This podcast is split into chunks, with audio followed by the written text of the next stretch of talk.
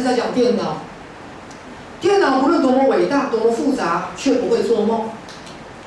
好，再次在评论啊，我们这个时代电脑已经发展的很发达了哈。电脑无论多伟大、多复杂，电脑不会做梦。因此，就所有电脑不可置信的资讯储存而言，必然缺乏那最小的植物或种子所拥有的未言明的天生知识。来，请划线。各位，再次再做一个比喻啦。最伟大的电脑，最后比不上一颗种子，里面所蕴含着宇宙的知识跟智慧。大家听懂了没有？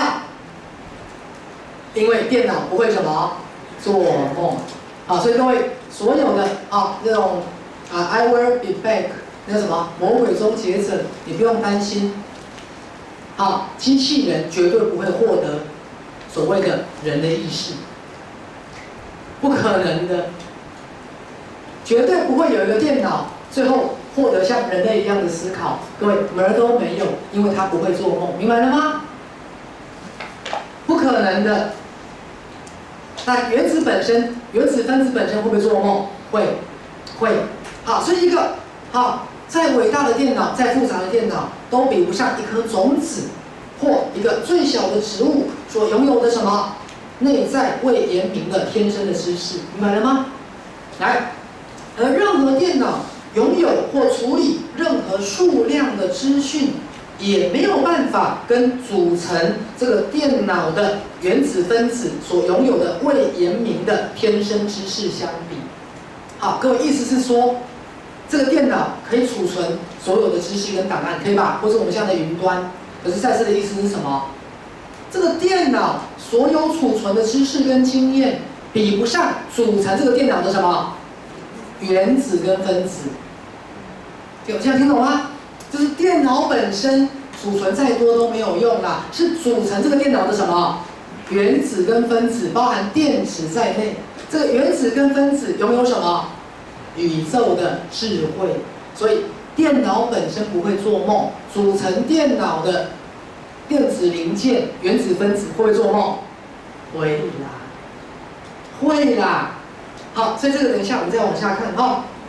好，所以电脑没有被配备去感知那一类的知晓，因为电脑没有办法做梦，所以没有配备来做这种事。来，在梦里，原子跟分子天生知识被组成及转移，而这被用来用为感知到资讯及知识的苗床。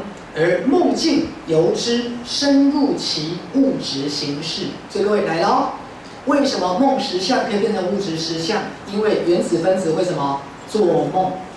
所以两个氢原子跟一个氧原子一起做梦，把自己梦成了什么？水。一个碳原子跟两个氧原子做梦，把自己梦成什么？二氧化碳。这样听懂了没有？好，因为每个原子跟分子拥有宇宙的神圣的内在的伟大的知识，所以因为原子跟分子会做梦，而形成的我们所看到的植物、土壤、空气、蓝天，明白了吗？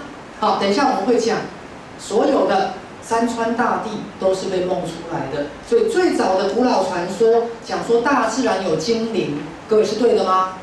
对，好，是对的。好，魔界记得吗？好，那个哈比人在，好像听说是徐氏的祖先嘛，哈。好，开玩笑的。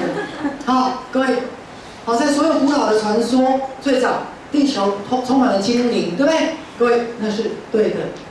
你所有的地球的万物，最早都是由意识所存在的。